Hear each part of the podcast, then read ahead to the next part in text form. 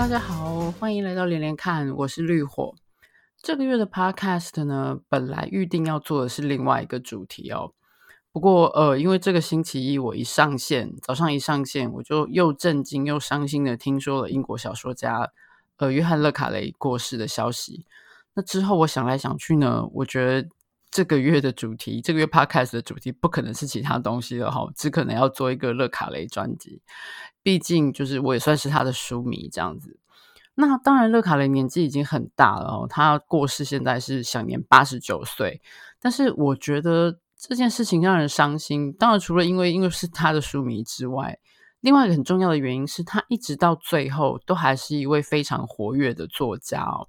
不是说，比如说到后来年纪大，因为身体啊或怎么样呈现半退休状况啊，没有什么新的作品。没有，勒卡雷一直到去年二零一九年，他还有出版新的小说。那他也有在那个报纸上面写文章，或者是接受访问，呃，发表一些他对政治现况，因为他一直是对就是英国的政治现况有很明很很多很很多意见，也愿意拿就是很出来讲话的这样的一个作家哦。那比如说脱欧的事情，他就讲过很多次，所以他一直到去年为止都非常的活跃，然后就是到现在一直到最后的最后，年纪这么大还是有生产力创作力的作家，然后他过世了。身为他的书迷，真的觉得很伤心，觉得是一个很重大的损失哦。那诶，当然我不能算是勒卡雷的，就是什么特别专家，就是一个喜欢读他小说的读者哦。那我后来他这次过世之后，我算我认真的算了一下，就是他一共出版过二十六本书，其中二十五本是小说，好一还有一本是呃回忆录。那二十五本小说里面呢，我读过二十本。然后回忆录呢，我也有读过，所以就是说他的二十六本书里面有读过二十一本，就是至少有一个就算是有资格跟大家来稍微聊聊他哈，或者做个简单的介绍这样子。所以，我我今天想就是我们这一集的时间，我想要跟大家介绍一下这位，嗯，我觉得台湾并不是特别受到注目的小说家。那。前半我可能会稍微简介一下他大概是什么样的一位作者，然后他一些比较重要或有名的作品。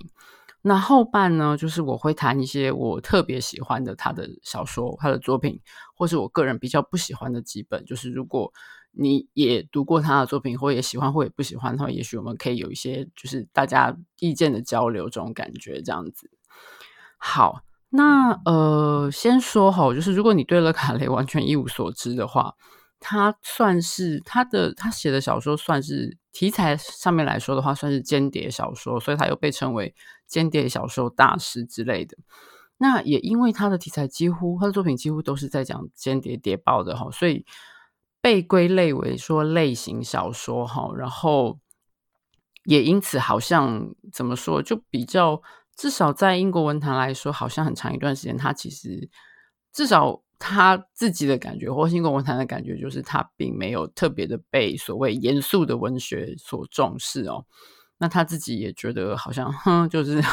我也没有特别想要去跟你们什么纯文学的，就是一直到比如说二零一一年哈，他得到布克奖提名，他据说是在好像几十分钟还是很短短时间之内，他就透过他的经纪人发表声明说。我没有意思角逐任何文学奖项，哈，请撤回对我的提名。这样就是他对英国的所谓的文坛或文艺圈，其实好像还蛮敬而远之的吧？因为那毕竟我不知道英国文坛的状况，但是就是大概是这样。可是其实不管他的书迷，或者是这个这个文坛，英国文坛也好，或其他的文坛也好，嗯，很多当代的小说家对他的作品都非常的赞赏，哈。所以，呃，我觉得至少我个人觉得，在他的作品来说，不管是他的文字的凝练度啊，他的节奏的紧凑啊，他的呃用字遣词的美感啊，或者是写人写景的那种，可以直接就抓到重点传神，然后或者是写对话的那种鲜活，或者是写一些。幽微的、复杂的、纠结的、矛盾的情绪的这种描述，他都做得非常非常的好。我个人是真的觉得说，嗯，好啦，不要讨论什么严肃文学或者是通俗文学，但是他真的是一位非常优秀而且重要的当代的小说家，哈，英语世界的小说家这样子。那他的背景也非常有趣哈，因为他自己就真的是曾经在英国的谍报单位服务过。虽然这件事情，呃，一直到很后来、很后来，他才真正承认哈，就是早期大家有爆出这件事情之后，他一直是没有正式承认，或是他有在否认什么什么什么之类的哈。那好，我先我先不要讲到跳到这么前面哈，我们先说他开始，他开始写作是在一九六一年。然后，呃，最早的两本小说是六一年跟六二年，然后写的算是像是有点像是犯罪小说吧。虽然里面的主角是后来赫赫有名的乔治史麦利哈，George Smiley，他是一个就是英国谍报单位的一个算是中间分子吗？一个中年男子哈。那在这两本小说里面，主要其实处理的是，呃，就是。有人死掉哈，有一点像是那种悬疑小说，然后有一点像是侦探小说的感觉。然后到了第三本他的小说作品，就忽然就是呃，这前两本小说是受到还不错的回响哈，但是并没有大红。那第三本小说突然就平地一声雷哈，就是就是受到各方的赞誉，然后销售也大卖哈，然后也拍成电影什么什么的这样。第三本小说就是呃。中文翻译的名字，我现在用的都是台湾翻译版本的中文译名哈，就是呃，冷战谍魂《The Spy Who Came In From the Cold》。然后呃，这本小说一出来之后，就是因为它跟应该是说时间点上也很妙，就是因为一九六一年好像是第一部庞德电影出现吧，就是那种我们现在所知道零零七嘛，那种非常的华丽花俏，然后超级夸张的那种。绝对，嗯，就是很光鲜亮丽的间谍世界哈。可是，在同一个时期出来的这个这个勒卡雷的小说哈，他写出来的那个那个间谍的世界，其实是呃一点都不光鲜亮丽哈，然后很郁闷，然后充满了各种呃复杂，但是又又不有趣，然后令人疲累的细节。就是怎么讲，就是好像充满了写实感哈，就是一个完全不截然不同的风格，非常的嗯，不能说冷硬吧，但是就是诶，其实还蛮 灰暗的，灰暗的一种写实感哈，就是跟庞德是一个彻底完全不同的世界这样子。然后后来事后勒卡雷是有说，就是当然因为他那个时候还在英国的情报单位，他是派驻到国外啊，然后但是其实很多他们派驻到国外的，不管是外交人员也好，或者是半官方的文化什么什么人员也好，在那个冷战时期，其实很多不管是在西方国家，还是所谓的那个铁幕背后的国家，就是其实很多人都有身兼谍报的身份在。哈，anyway，他那个时候写这个小说的时候，他还是在谍报单位服务。哈，虽然是以外交人员的身份派驻出去，然后当然他写小说之前。他要跟先跟上司就是确认我这个小说出来你们 OK 哈，而且也也因为不能因为他自己的身份，他不能用他的真名，就用了乐卡雷这个笔名，所以他的意思就是说，其实他这本小说写出来，他之所以可以出版，上司也 OK 你出版，显然就是说我这本小说其实说的都不是所谓真实的事情，可是 就是各方读者跟评论家就是赞誉大大赞誉这本小说，就是觉得它非常真实哦，然后他就写说他非常的。无助的，就是看着这本小说大卖哈，大大大评论大热哦，这样就大家都很称赞，就说嗯，可是这本小说其实讲的不是真的，他是这样说啦。总而言之，这本小说大红了之后，好像呃，好像又牵扯到说他的身份被呃，就是那个时候英国的双面谍后来投诚到铁幕对面去了哈，就是有爆出他的身份，他是谁？总而言之，各种原因之下，他就没有办法继续在呃。情报单位工作，而且这本书大卖了之后，他其实也可以就是完全的按就是照以全职写作为生这样子，所以后来他就开始继续写其他的作品哈。那嗯呃有一个 有一个有点有趣的一本书叫做《A Small Town in Germany》，呃我不知道中文的那个中文的翻译不知道是什么哈，就是。这本书其实有一点 闷哦，就是写的所谓的 small town，其实就是波昂德国那个时候，哎，对不起，西德哈，那个时候有西德跟东德，我不知道 三十岁以下的读者知不知道这件事，或者是历史课读过，可是忘光光。就是那年头还有冷战高峰，或是在柏林围墙倒塌之前，是有西德跟东德的哈。那那个时候西德的首都是波昂，他写的就是一群，简单说就是那个时候在西德首都的一群外交人员，尤其是英国的外交人员。那他从一个就是比较不是那个。很高，什么大使啊那种层级，大概就是使馆里面中下阶层的人员。然后就是他写了一大堆，因为他用 small town 齁，就是感觉那就是一个很小的圈圈，然后大家里面就是各种也不能说勾心斗角吧，但是有一堆鸟事哦，或者是一些很无聊的琐碎的哦，就是一个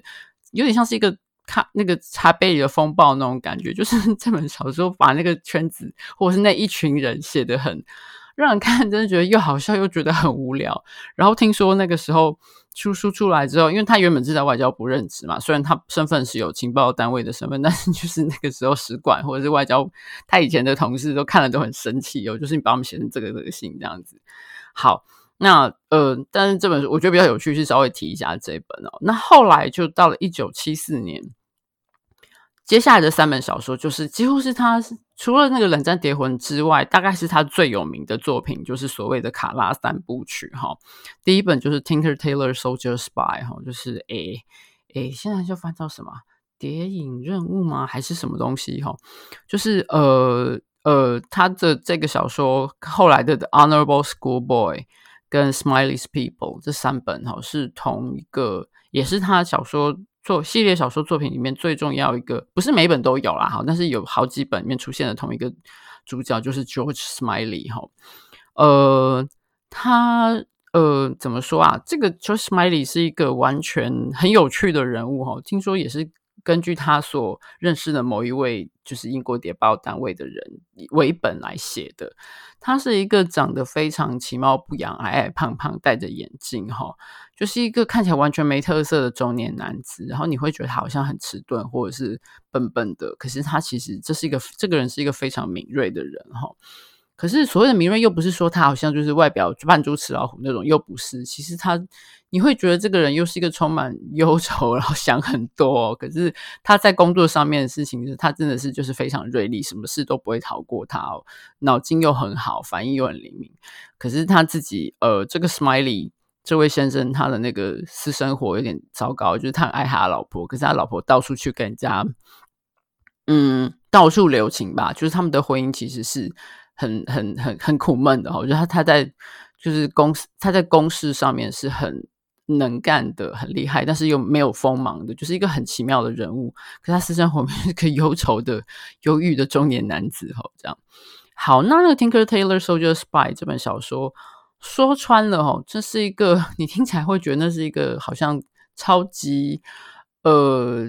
怎么说啊，就是一个好像听起来很刺激很。很充满动作、很悬疑的一个小说，因为简单说，这就是一个抓内鬼的故事哈。那个 Tinker Tailor Soldier Spy 这个有听起来有点奇怪的书名，其实是一个童谣。它本来就是前面两句 Tinker Tailor Soldier 呃 Sailor，就是它它一整个念完是就是有点像是那个我们中文小孩讲说点指兵兵谁谁，就是比如说我们要一群人，然后我们今天要玩游戏，然后谁要轮到当鬼啊？就是点来点去，点来点去，这种很要念到最后。就是把最后那个人哈，就是就是那个要要当鬼，或是你要当干什么的人这样子。那只是 Tinker Tailor Soldier 那个最后的 Sailor 改成 Spy。简单说就是他们发现他们在英国的这个谍报单位里面有内鬼，然后 Smiley 就要负责找出来。那其中有四个人嫌疑很重，根根据各方的那个。证据哈显示，就是其中有四个人，几乎跟他差不多的资历的，就是相当重要的人有嫌疑，然后要从四个里面抓出那个 spy 哈。其实就是这样。他因为 说什么，就有点像是无间道，对不对？然后你要抓那个内鬼的过程，听起来应该是要很刺激啊，很什么的。可是这本书其实写得很，怎么讲？它是一个步调相当沉沉重哈，然后也不是说沉重，应该说是很缓慢，然后。他的故事的进展，呃，完全不是你想象那种方方式哦，从很遥远的地方开始，然后中间那个逻辑的跳接，就是哇，那个 Smiley 的脑袋转了两转，他就知道什么事情是什么。可是你根本就哈，为什么他在怀疑什么，或者他为什么做这件事情？就是你如果第一次看，会觉得一整个头昏脑胀哦。可是看到后来，真的觉得，哦，我的妈，超精彩！就看到后来，就是完全放不下哈。我顺便一提，这也是我。最喜欢的他的三，就是如果要选三本他最我最喜欢的他的小说哈，这是其中之一。这也是我第一本读的他的小说哈。然后一开始读觉得很难进入状况，可是读到 后面就是完全放不下来。我记得我就那时候读到整个在熬夜哦，因为根本就是本来不想熬夜，可是书根本放不下来，就一直读读读，然后读到天又亮了。可是这本因为呃呃，勒卡雷的文字其实不是非常的。他的文字很简练，但是不是那么的好读。他有时候会用一些很呃没有那么，他不会写的很简明易懂的句子哈。他可能一个句子里面三个句子里面，他要讲十句句子要讲的事情，所以你要自己去做那个连接。如果一开始不习惯，然后他又有时候会有一些用一些其实还蛮不能说生涩啦，但是就是一个比较复一些复杂的用字，所以你没有办法很快的把它读下去。再加上那个里面的内容浓度又那么高。所以其实会看得很慢，然后你会觉得很着急，想知道后面发生什么事，就这样子痛苦的、辛苦的啊，赶快读、赶快读、赶快读，就是忍不住没有办法放下哈，然后一直看到最后，然后呃对，然后这个里面他抓出了那个人哈，可是后面发现其实背后有一个呃，诶是苏诶是苏联的间谍嘛，反正就是对，就有点像是他的他的。死对头吧，就是在对面田木对面，跟他就是遥遥相对，然后互相斗法的一个对手。那个对手叫卡拉，所以他接下来这一本跟接下来两本，就是他如何去跟卡拉想办法把嗯逮到卡拉吧，就是就是跟他斗智斗力的过程哈。所以这三本就是叫做卡拉三部曲那样。后面的 Honorable Schoolboy 跟 Smartest People 其实评价也都很好。那我个人没有那么喜欢，呃。就嗯，就很多，就是我觉得没有像这本，应该没有说没有像 Tinker Tailor Soldier Spy 让我就是那种哇，整个就是一下子被打中那种感觉哦。但是评价还是很好，而且当然还是都是很好看的小说，所以这是他一个卡拉三部曲这样子。然后呢，接下来，然后我觉得比较有趣的一点是齁，因为他那个时候写他的写作的生涯前半段。就是大概在一九六一年到一九八九年这这段时间，就是写的都是冷战题材嘛，因为那个时候就是所谓的第一世界哈，跟第二世界，第二世界就是铁幕后的那些共产国家的两边的角力跟各种尔虞我诈这样子，然后结果到了一九八九年，柏林围墙倒啦，然后就是苏联也瓦解啦，两德统后来统一啦，就是。他说，他那时候就说，那时候很多朋友在路上遇到他，都会问他说：“哇，那这下你要写什么？”哈，可是，然后大家也会觉得你写来写去好像都是写冷战，这下子你还有东西可以写吗？可是，呃，勒卡雷很厉害的是，他后来的作品以持续的交出很多很多不同的作品，就是让我们看到他完全不是一个学不会新把戏的老狗，哈，就是他写了冷战之后，他后面的东西就有写到，比如说关于呃国际军武交易。或者是呃什么金融的洗钱，或或是国际犯罪，或者是呃双面间谍，就是有一些是过去哈到未来，呃不是过去到未来，过去过去到现在啊，双面间谍那个时候在冷战前到冷战后的间谍的事情，还有写关于所谓的呃。恐怖主义哈，然后甚至写到现，就是后来很后来了，就是关于什么科湾战争啊，然后一直写到去年的那一本刚出版，去年刚出版那个小说，还有讲到那个川普啊，然后脱欧啊，这个就是他完全没有在忽略，就是这个世界上发生哦，还有就是那个国际，就是国际大型药厂哈，就是邪恶邪恶的大药厂。在第三世界国家做过做了一些什么糟糕的事情哈，就是其实各种题材他都有写这样子，所以我觉得这点他是真的很厉害。就是就是呃，柏林围墙倒了之后，他还是写了十几本的小说，完全不是说他只会写冷战，只会写间谍这样子。对，然后嗯，柏林围墙倒了之后，他就写，而且他的哦对，然后他的作品也常常被改编成影视作品，像前面刚刚讲的那个 Tinker Tailor Soldier Spy 就。改编过很多次哈，最近的一次是前几年吧，就是有那个呃那个诶、欸、Benedict Cumberbatch，就是还有那个 Gary Oldman 的那个版本哈，然后评的还算不错。其实我看过拍的是还是也还不错，但是因为小说本身实在是太复杂了，就是我觉得跟那个小说比，电影只讲了只抓了几个重要的场景出来吧。但是我觉得小说本身其实很复杂哦，但是对，好，anyway，就是拍了很多啊，还或者像那个什么呃，一九九三年的小说《The Night Manager》，前几年也有 BBC 拍成那个电视影集，还有就是 Tom Hiddleston 啊，然后 Hugh Laurie 啊。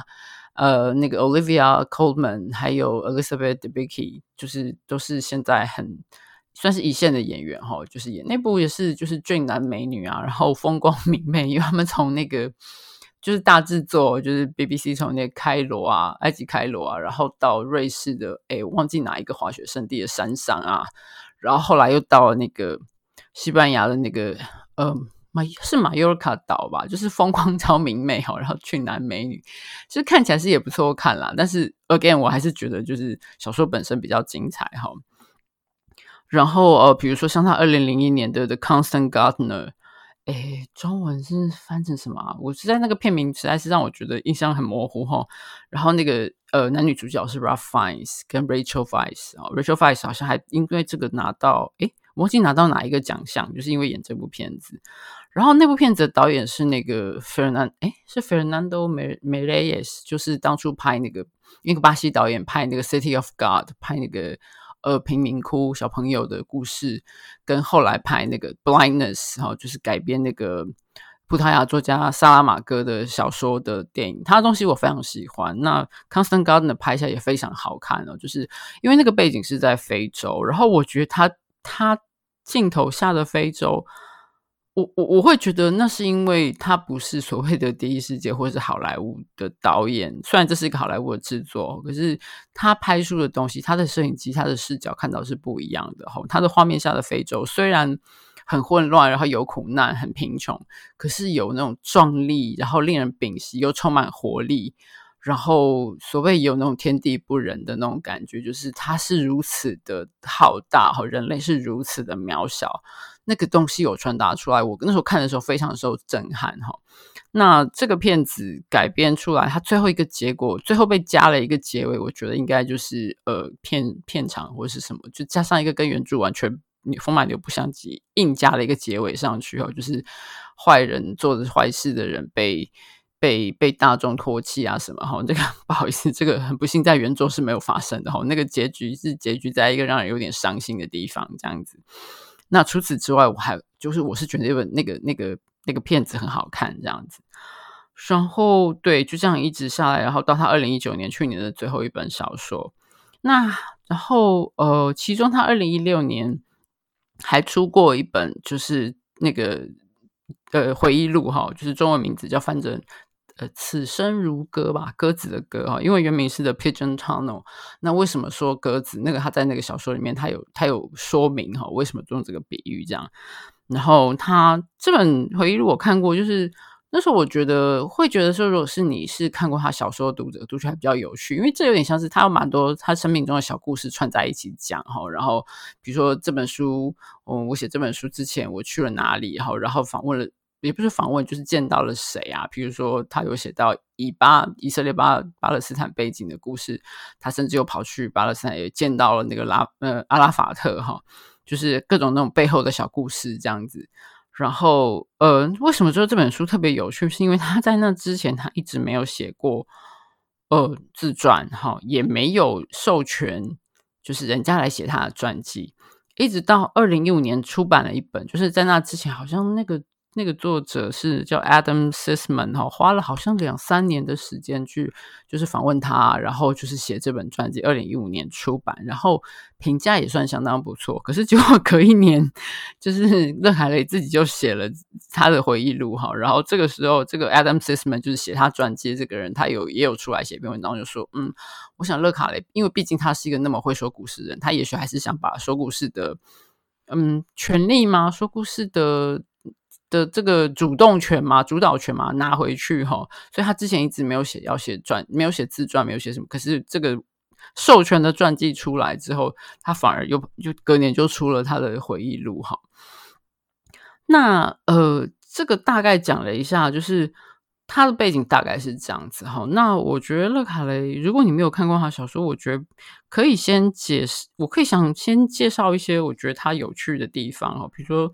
他的题材刚刚说过了嘛，然后就是，呃，大概主要就是呃谍报有关系的，跟间谍有关系。然后他笔下的 间谍的世界完全不是，当然有尔虞我诈，可是很多其实你会他会写到，他花很多笔墨写到呃，就是那种官僚的部分哈，不管是在这个机构自己里面哈，比如说我们这个。因为毕竟里面就算就算同样是搞谍报，你有 MI5、MI6，或者是里面还有各种不同的单位，就是单位自己里面吼就已经很纠结各种嗯各种行政的规定也好，或是勾心斗角也好，然后不同的单位中间又在那边卡来卡去哦，互相争，理论上是应该要互相合作，可是其实是大家各自为政，甚至互相竞争，有一些甚至是。不想把该给对方的东西给对方，因为怕对方会变得太有权力或者什么，就是那种各种让人看了很吐血的勾心斗角。然后还有就是跟不是谍报单位的，比如说就是他们的国会啊，或者是其他的政政治人物啊，然后或者是还有就是美国的，好，因为毕竟就是美国跟英国是常年来的盟友之类的，好，就是美国人来啊，就发生了什么什么什么事啊，这样子，就是 你会看到很多那种让你觉得，哦，我的天啊，就是就是那种。叠床架屋的官僚的部分哈，然后还有就是呃，这是他他笔下的的谍报世界一个重点，还有就是就是各种呃各种自我怀疑哈，不然不管今天的主角他是诶呃谍报人员哈，或者是双面间谍哈，或者是三重间谍哈，或者他是负责就是所谓 handler 哈，就是他是负责去。让他底下那些其他的谍报员，他可能是一个像是地区头头或什么也好，就是每个人心里都有一大堆一大堆的小剧场跟内心戏哦，就是非常纠结这样子。然后呢，他的故事的，就是他的书都蛮厚的，我要这样说哈，就是。呃，那个读起来其实就是那个文字的浓度又很高，然后页数又很多，所以其实不是一个很轻松可以读完的。然后，因为它的节奏进展通常不是非常快，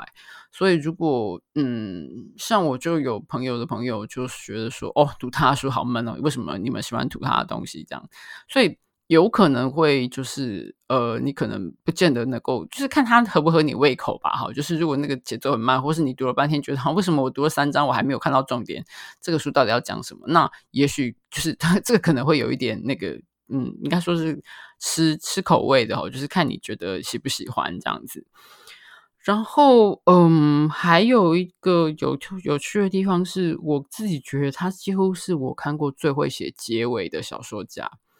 我所谓说很会写结尾，是不是说他会收的非常的圆润哈，或是余音绕梁，收的很漂亮？这种不是这种感觉。我觉得他最厉害的是，他到一直到最后的最后，会突然来一记回马枪，就是不是把那个哦，我们那个好像一首歌，然后慢慢到最后声音渐弱，最后完美的结束，不是他可能是。就是，当然，他故事还是该讲的，还是会讲完哦。可是通常他会到最后一段最后一句，突然砰又来一个什么敲一声锣啊，或者锵锵的弹一下那个很重的弹一下钢琴，就是你会被震到，最后你是会被震到，然后可是你就没有了，书已经结束了，然后你就在那边发呆哈。我记得那个时候我看第一次看 Tinker Tailor Soldier Spy，我看到最后的时候，我真的就有一种枪被打到，然后那种因为那里面牵涉了除了一些背叛哈，还有。就是跟，因为是除了有有间谍，当然有被背叛的人嘛，就是有内鬼，就有信任过他的人，然后那些很多纠结的感情，到最后就是那个那一季最后的一季那个回马枪就打得我整个头晕脑胀哈。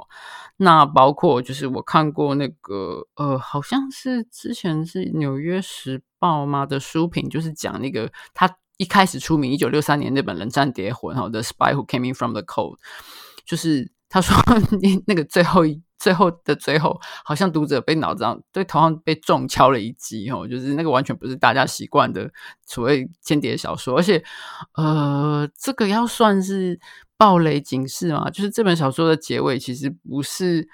啊，不应该说不是 happy ending 吧？不过话说回来，他的小说好像大部分都不是 happy ending。”呃，不是全部啦，但是蛮多都不是 happy ending。可是那个结束真的结束了，让你觉得哦，我准，因为那个很郁闷哦。那整整本书的过程都让你很郁闷，其实就是对，就是。然后最后就是，我听到，我记得我妹跟我说，她读完这本书，读完之后就是那个气到就是把这本书送给别人，然后就是实在读到，哈哈，你最后怎么讲，伤心生气哦，然后就把书 送给别人了。对，所以哦，这个是我觉得他超厉害的地方哦。然后还有一个特点是，呃，这个有点像是他的缺点哦，就是他笔下的作品里面的女性通常不是非常的，通常啦，不是完全，通常的面貌不是非常的。应该不是说她的面貌很平凡，但是就是她的小说里面的女人，通常都是一个不不太容易、很难被理解的对象。就是那个女的，不管是聪明也好，或者是嗯、不聪明也好，或者是不管她是你的情人、嗯你的老婆，或是你的工作伙伴或者什么，就是那是一个不是同一个世界的人哦，好像很难以理解，就是一个异世界的。嗯，不同的生物那种感觉。那他其实他自己有自觉，可能也有被批评。那他后来有说，因为呃，应该要说众所周知嘛，就是他的那个成长背景，因为他妈妈五岁的时候就离离家出走了。那有一其中很大一个原因，他爸爸因为他爸爸是一个，诶，简单说就是一个充满魅力的骗子哈，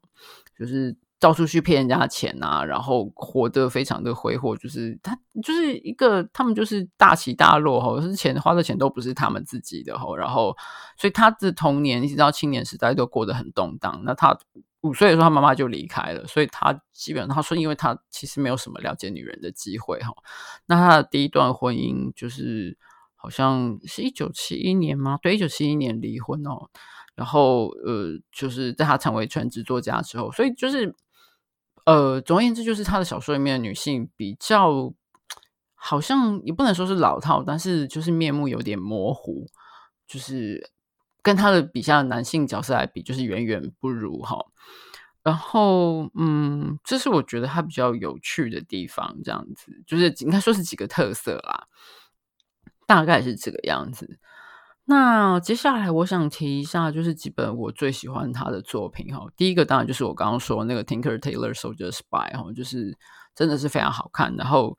嗯，非常烧脑哈，就是用一个 现在讲的话，就是非常烧脑，就是你看到后来还觉得哈，看到最后嗯，我真的懂为什么了吗？就是到底故事是怎么样？所以你现在叫我在讲。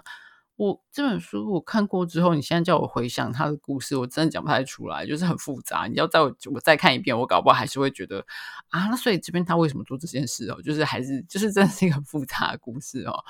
但是对，然后就因为完全被吸引住，就像我刚刚说，就是一整个被吸住了，所以后来就是一头栽进去哈。但是就是因为我到现在没有全部看完哦，就是因为我大概也是前几年才开始看乐卡雷，而且我就也没有想说一口气急着把它读完，就是想到说买个几本哈，也没有特别按照顺序，就是东买买西买买，就是买到现在还差五本这样子。然后嗯，第二本我个人很喜欢的是他一九八九年的一本相对来说好像没有那么受注目的小说，叫做《The Russia House》，就是呃中文台湾的书名好像叫。叫苏联斯吗？还是什么？就是简单说，这个 house 是指他们就是就是情报单位里面，英国情报单位里面负责对苏联的，好，所以叫 Russia，不是 Russian，不是俄罗斯的，不是俄国的房子，而是就是我们就是在我们单位里面就是负责对苏联业务的这个单位，然后的 Russia House。那我会喜欢这本小说的原因是，我觉得这几乎是他所有作品里面。啊、应该说是最乐观的基调，最乐观的一本书嘛。我觉得跟当年柏林围墙倒塌的那个时候的一种时代的乐观的空气，也许有关系哈。就是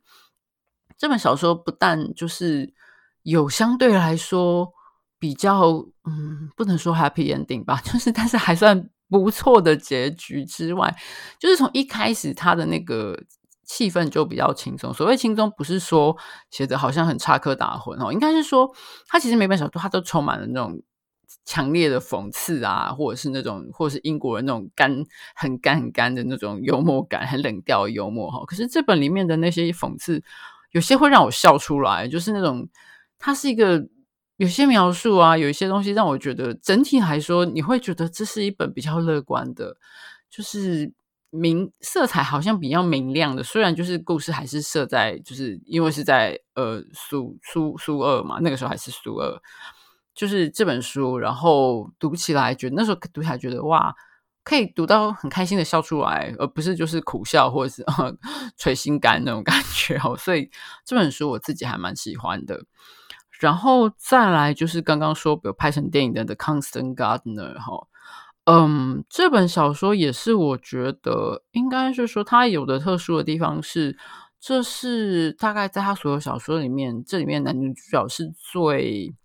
怎么说啊？嗯，接近完美吗？也不能这样说，就是因为他笔下的人物都充满各种就是。莫名其妙的，不要讲讲，不能说莫名其妙，就是各种小剧场啊。然后其实有很多脆弱的、软弱的，或者是懦弱的，或者是纠结的部分。可是这本小说，呃，我要是没记错的话，是是根据他认识他的认识的人所为本而写的。其中一位女性就是在非洲从事政治运动，尤其是好像就是对抗那种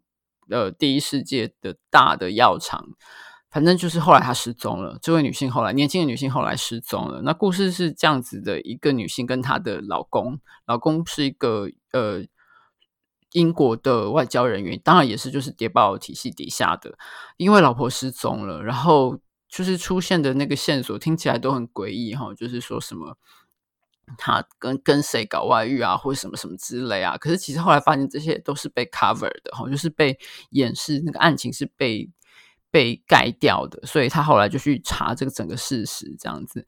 然后那个女性就是就是这个失踪的女性，在这个书里面，当在没失踪之前，她有很多戏份嘛，就是她是一个勇敢的，然后有一点冲动的，但是充满了道德勇气跟理想，然后充满了干劲啊，也实际去做很多事情的一位年轻女子哈，就是基本上是一个，嗯，应该说是有点太接近完美嘛哈，就是。然后，呃，这个她的后来她失踪之后，戏份就落在她老公身上。应该是说，这一开始故事就是老公在回忆哈，就是因为老婆后来失踪了，他们在非洲的，好像是诶，等一下，肯亚嘛？还是哪一国家？就是他就回想他们当初怎么认识，然后现在发生了什么事。那其实，呃，就是不管当地的警察也好，或者是他自己的所属的英国的外交单位也好，就想把这件事情盖下去，然后他就运用他自己的谍报。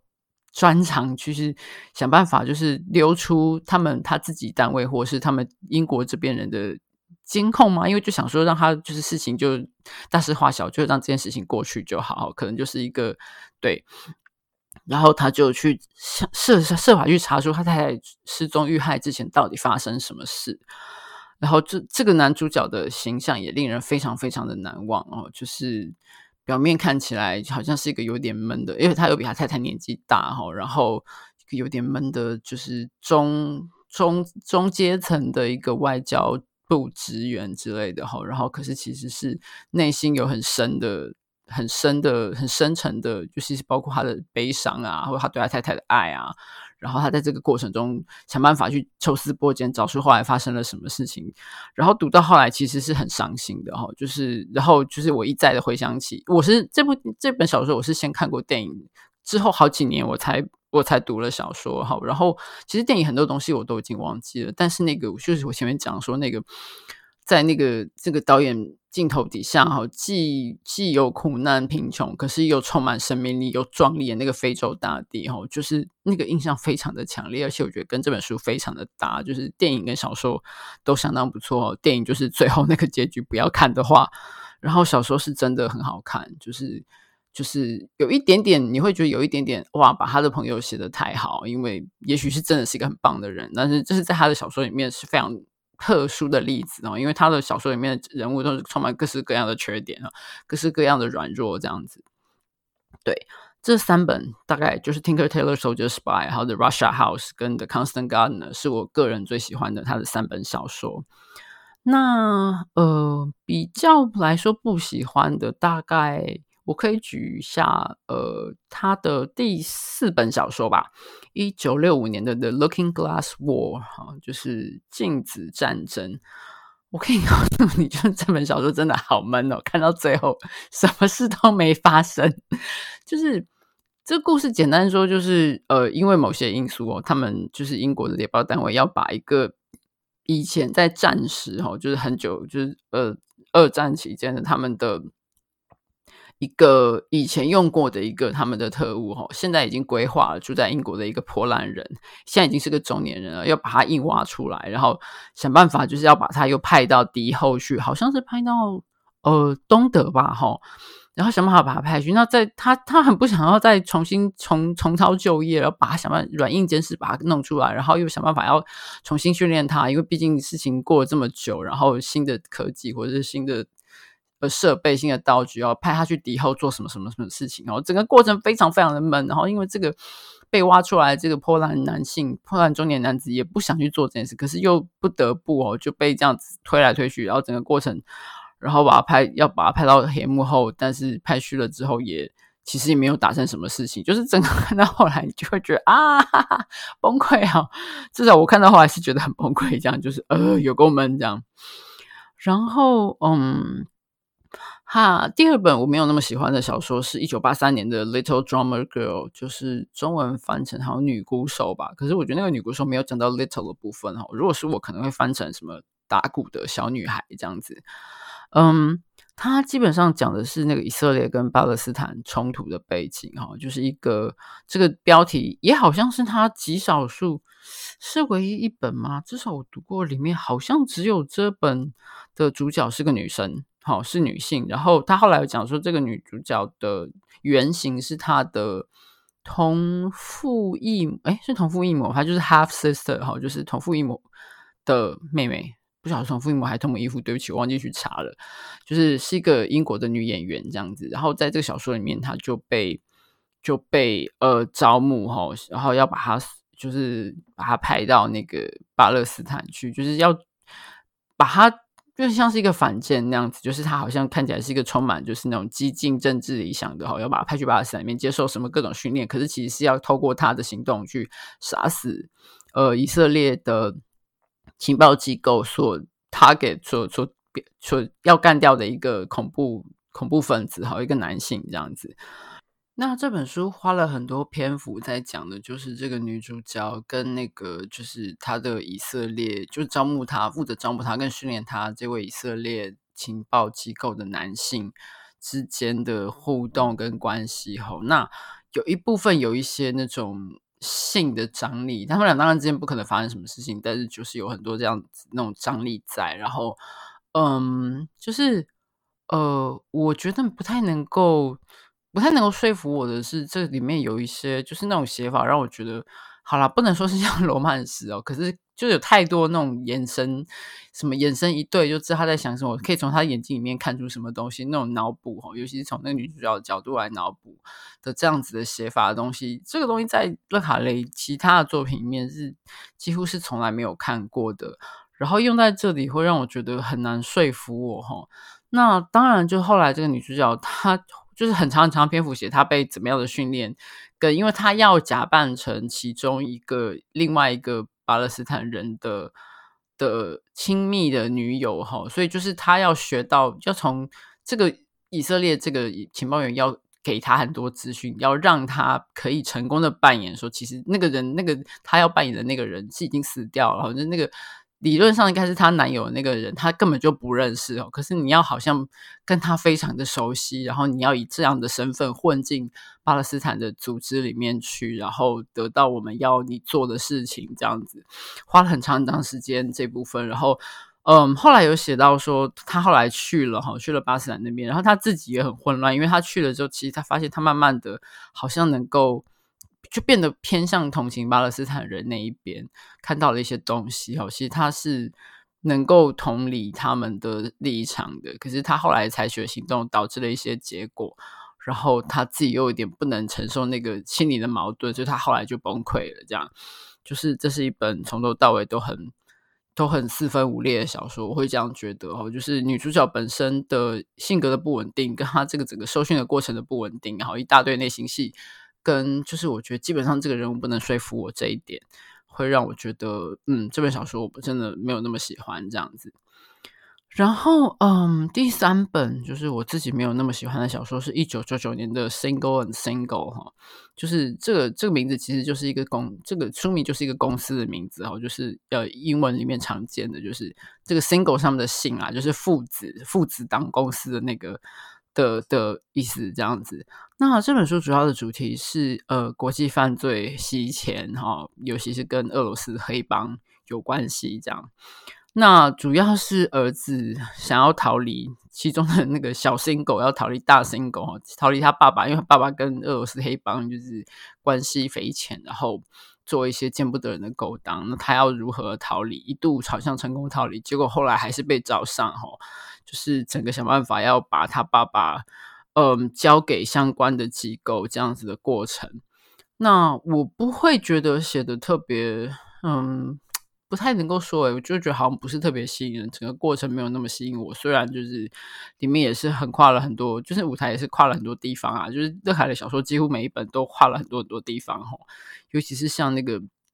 卡拉三部曲里面第二本那个荣誉学生 （Honorable Schoolboy） 哈，真的是在那个东南亚到处就是从香港啊，就是四处横跨哈。然后他我记得。勒卡雷好像是在后记还是里面有讲到，就是他写这部分的取材是有跟就是那种传奇的，呃，就是很厉害的战地记者或是报道记者到处跑哈。那取材就是他去了很多很多多地方，然后我那时候读到的时候，我其实心里想说，因为我没有就是那一本小说跟。就是荣誉学生跟前前一本《Tinker Tailor Soldier Spy》比的话，我没有那么喜欢。我那时候反而觉得说，我比较想要知道你们取材的时候发生的一些实际的故事，哈，好像比看这本书有趣这样子。就是对，就是他的小说里面，就是相当很跨各式各样的地方。那这也是我觉得他另外一个有趣的点，就是他写到的地方几乎都是我个人哈，我个人几乎都没有去过。他写了很多欧洲国家，包括比如说那个时候铁幕后的哈那。因为勒卡雷自己学呃学德文的，所以他对呃德国或者他周边那些国家也很熟悉哈。然后嗯，他而且他是他事实上，尤其是在他没有到很老之前，他其实是会实地去跑的，会去做研，就是做田不能说田野调查了，他会去收集资料，然后用他的眼睛自己去看哈。然后呃，然后收集，比如说对那个景色，对那个景。那个地方的感觉，哈，就是收集资料，然后后来写。我会觉得他写出来的那个，他常常会几笔就能勾勒出。虽然我没有去过那个地方，可是，嗯，他会像写一个点，通常会是那个主角对那个地方有强烈感觉，比如说他可能在里面出生长大，或是在那边度过了青少年时期很重要的人生，哈。那。那个他的几笔勾勒会让我可以，我觉得好像可以感觉到那个那个主角心情跟这个场景跟这个地方有什么重要的连接，这是我觉得他非常厉害的地方哈。对一个从来没有去过那些地方的读者来说，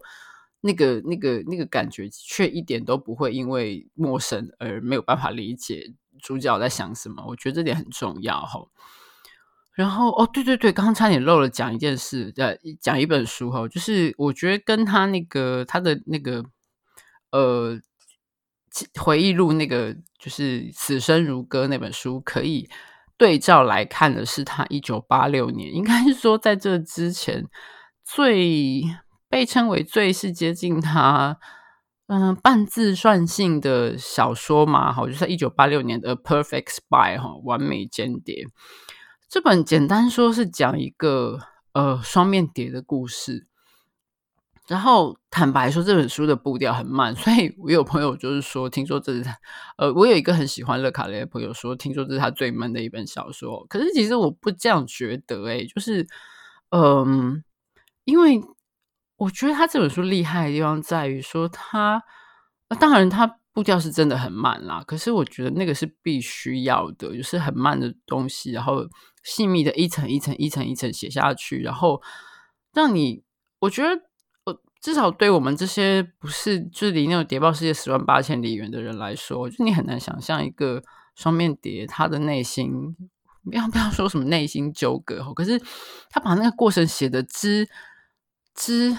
细之幽微之细密哈，然后他如何在他的过程中慢慢的慢慢的，几乎像是被诱惑哈，像是像是那种调情被诱惑，但是当然不是，就是但是那个过程像是这样，然后。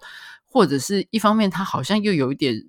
心半有点心知肚明，可是就好像又被诱骗那样子，就成为了一个反间哦。他这个主角是英国的呃谍报人员这样，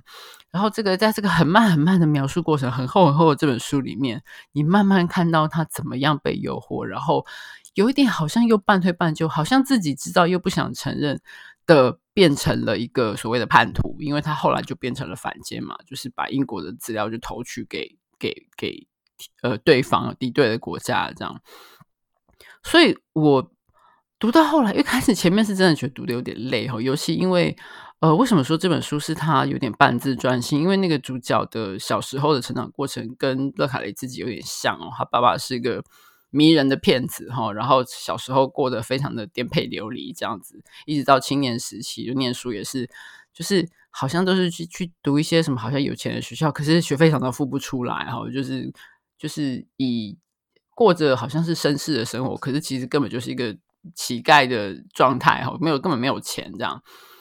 这一部分他跟他父亲的关系在书里面，就是我是说主角跟他父亲的关系在书里面写了很多，所以呃读起来我会觉得其实有一点累哈，因为。嗯，虽然他花了很多笔墨去写他这个主角爸爸是一个如何迷人的 骗子，可是其实毕竟从我们第三者的角度来看，其实有点难理解为什么这个骗子这么的迷人，为什么大家都被他骗得一愣一愣哈这样子。然后呃，当然就是当然这个这个跟父亲之间的关系有很强烈的影响到这个主角的长大过程，跟他后来。一些算是心理状态吗，或者是什么之类的，所以这个对这个人物来说是一个必要的塑造。哈，只是我觉得那个主角爸爸这一部分，因为篇幅很长，然后读到后来有点觉得累。可是读到后来，就是他的那个成长过程交代差不多之后，他后来我们就看到他慢慢的变成为什么在什么情况下，哈。然后慢慢逐渐的，就像我刚刚说，被诱惑，半推半就，好像半知道，可是又半不想承认自己知道的，就变成了一个一个背叛者的这个过程。后面我会觉得非常的吸引我，就是我觉得这样写这种东西，几乎像是以一个慢动作在写一个，嗯，冰山垮掉的过程吗？就是。非常厉害，或者是极慢速，不对，那应该叫高速摄影吧？就是你可以抓到很慢很慢的动作那个过程，这样子，我是觉得很精彩哦。但是，嗯，可能前半能不能读得下去 就要看人这样子。但是这本书是很有趣的哈，至少在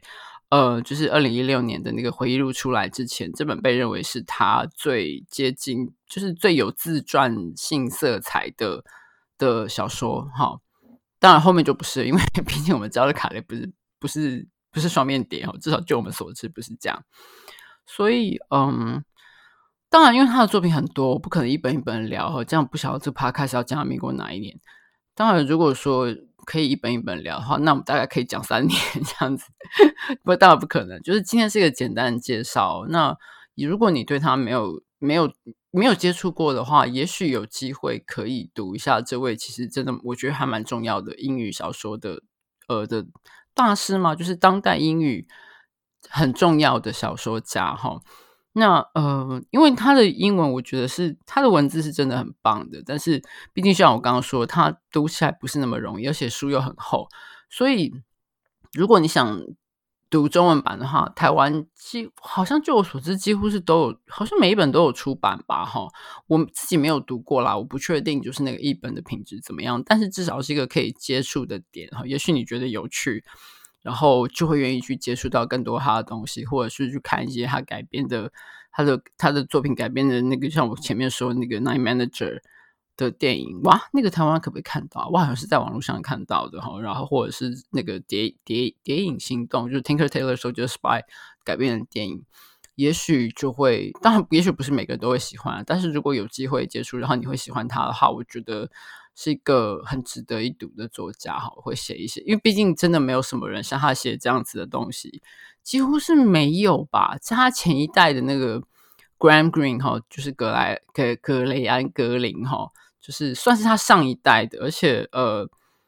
就是也谣传也是有替英国的谍报单位做事哦，可是好像也是没有没有证实吧哈。但 Graham Greene 就是他除了所谓的好像比较 就是充满冒险色彩的作品之外，也有所谓的就是严肃的小说哈。所以他就嗯，好吧，也不能说所以啦，就是但是他就是有得诺贝尔奖这样，但是就是嗯。总而言之，就是除了 Graham Greene 之外，而且毕竟 Graham Greene 跟他的风格还是不太像。我觉得没有人像像勒卡雷这样子写小说了，所以他的离去是真的让人觉得非常的惋惜。然后，尤其他直到最后都还是充满了创作力。然后，我觉得是一个非常值得值得敬佩的小说家，这样子很推荐给大家。那嗯，今天就到这边好。那最后我想讲一些嗯，就是比较跟读书不太有关系的东西。就是我前几天前一阵子忽然想到一件事，就是我读书的时候，我大学的时候吧，好，就是我之前有一个好朋友，就是读书大我在读大学的时候有一个之前学校的好朋友，他到国外去念书了哈。那那个时候 我读大学的时候算是史前时代吧，那个时候没有什么。应该说已经有 email，但是很少有人在用哈，因为也不是大家都有电脑，而且也不是 email，也不是一个那么方便的东西。然后网络什么的，那个也是才刚刚诞生的东西哈。简单说啦，就是那个时候我们要联络没有那么方便。然后因为我朋友他去去国外念那个时候所谓的旅馆管理，然后又不是一个很容易一天到晚跑来接电话，因为他还要去实习啊干嘛。然后也不是能够一天到晚打电话，而且国际电话非常贵哈。就算我能够打给他。然后他也能接得到，然后我们俩也没那么多钱讲那么多久的电话。然后有时候我们当然会写信啊，可是我那个时候，我我为什么想起这件事？就是我想起来说，那个时候我们有时候会录录音带寄给对方，就是就是对啊，就是拿起录音带哦。我不知道现在年轻人知不知道什么是录音带？我的天哪，我觉得我简直是史前人物哦。好，总之就是录了录音带寄给对方，就是嗯。我记得，我现在已经不记得那时候我们录音带里面讲了些什么哈。可是我记得我在他录音带录音带里面听到的，好像他在某一个湖边，然后一边在那边喂天鹅或是看天鹅，他坐在那边，在他休息的时间就讲。我我脑袋里面想象的他坐在湖边的样子，然后对，就是那个影像留在我脑海里面，就是青春的回忆。这样为什么会想起这件事？因为我忽然想到说。我觉得我做 podcast 就好像有点像是那样子哦，就是我录了今天录了一段我最近在干嘛的东西，然后讲给朋友听这样。呃，因为呃，其实最近我也自己有在听一些 podcast 嘛，然后听到一些，比如说像呃台湾的独立媒体报道者那个 podcast，我每礼拜都会听，我就觉得自嗯自惭形秽。那当然，因为那个 level 差太多了哈，就是他们是专业团队在做，然后主持人的声音又非常好听，然后讲话又非常的有条理。然后那内容就不用说了，因为我本来就有在呃赞助跟就是订阅报道者的东西，所以就是本来就是我关心的题材哦，然后又做出来又这么的好听，我就觉得哇，我也好想做成那个样子哦。然后可是就好像也不行，因为毕竟我现在也是一个艺人团队这样，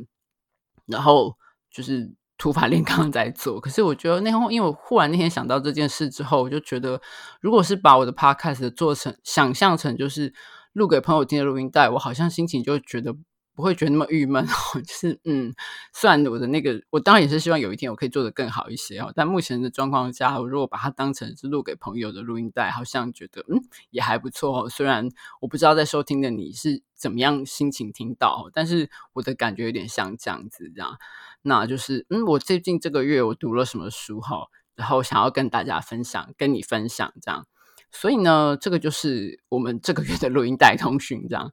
那啊，刚好今天已经是那个冬至了哈，所以也祝大家冬至平安，这样。希望来年大家都能过得好，无论如何要比这个可怕的二零二零年好哈。那就先这样喽，我们就二零二一年见，拜拜。